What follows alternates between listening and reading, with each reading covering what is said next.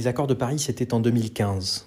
Et le rapport du GIEC est sorti pendant l'été 2021 et il nous montre que eh bien, les phénomènes extrêmes, le réchauffement généralisé et intensif, et continuent.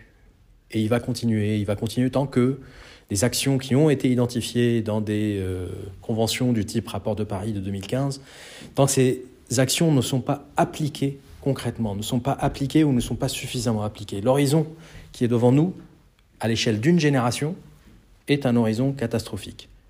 Les actions sont donc à ce stade urgentes. C'est bien d'avoir des idées, c'est bien d'investir dans la recherche, c'est bien d'innover, mais les actions urgentes doivent être mises en œuvre tout de suite, sans attendre.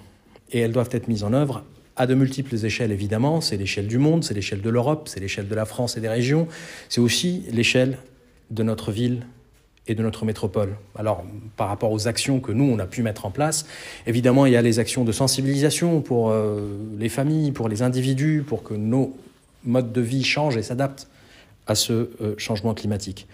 Euh, ça, c'était le grand débat qu'on a fait en 2016-2017. Mais il y a aussi des actions beaucoup plus structurantes, comme ce réseau de chaleur qui a été mis en œuvre au niveau de la ville, au niveau de la métropole, réseau qui permet à la fois de produire de la chaleur au travers d'énergies renouvelables, mais aussi de diffuser cette chaleur dans les différentes parties de la ville et de la métropole et d'atteindre en particulier les logements sociaux, ces logements sociaux pour lesquels on travaille aussi à la rénovation thermique. Et donc tout ça permet à la fois euh, d'agir pour le climat, mais aussi d'améliorer le pouvoir d'achat en réduisant euh, la facture euh, du chauffage, par exemple.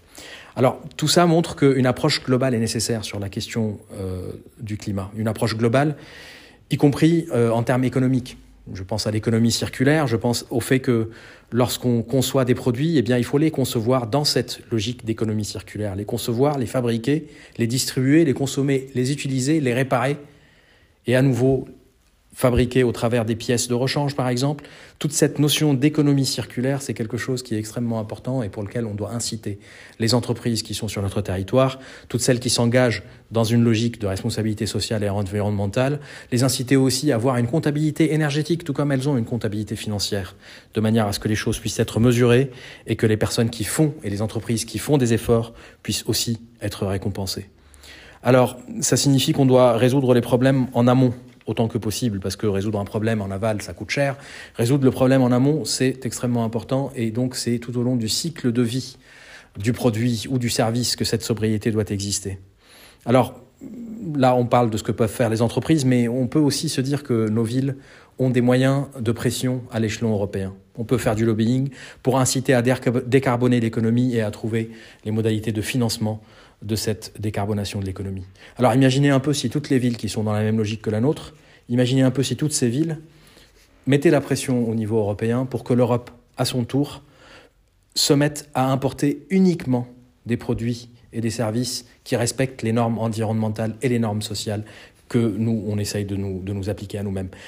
À ce stade, l'écologie euh, est évidemment une question industrielle, c'est une question sociale, c'est une question internationale. Imaginez tout le bien que ça peut faire à ces peuples et à ces travailleurs, à ces salariés qui fabriquent des produits à l'étranger selon des normes sociales et environnementales différentes des nôtres. Et s'ils se mettaient tous à appliquer nos normes sociales et environnementales, simplement parce que pour que les produits qu'ils produisent entrent sur le marché européen, eh bien, euh, ces, conditions de, euh, ces conditions de normalisation environnementale et sociale s'appliquent aussi à eux. Ça serait bon pour tout le monde, y compris les salariés qui sont dans les pays lointains.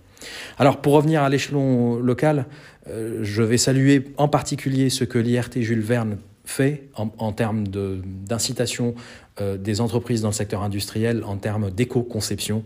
C'est vraiment quelque chose d'extrêmement central et crucial pour l'industrie de demain. Et puis je soulignerai aussi euh, la filière de réemploi des appareils numériques que mes collègues Francky Trichet et Maël Copé s'emploient à mettre en place.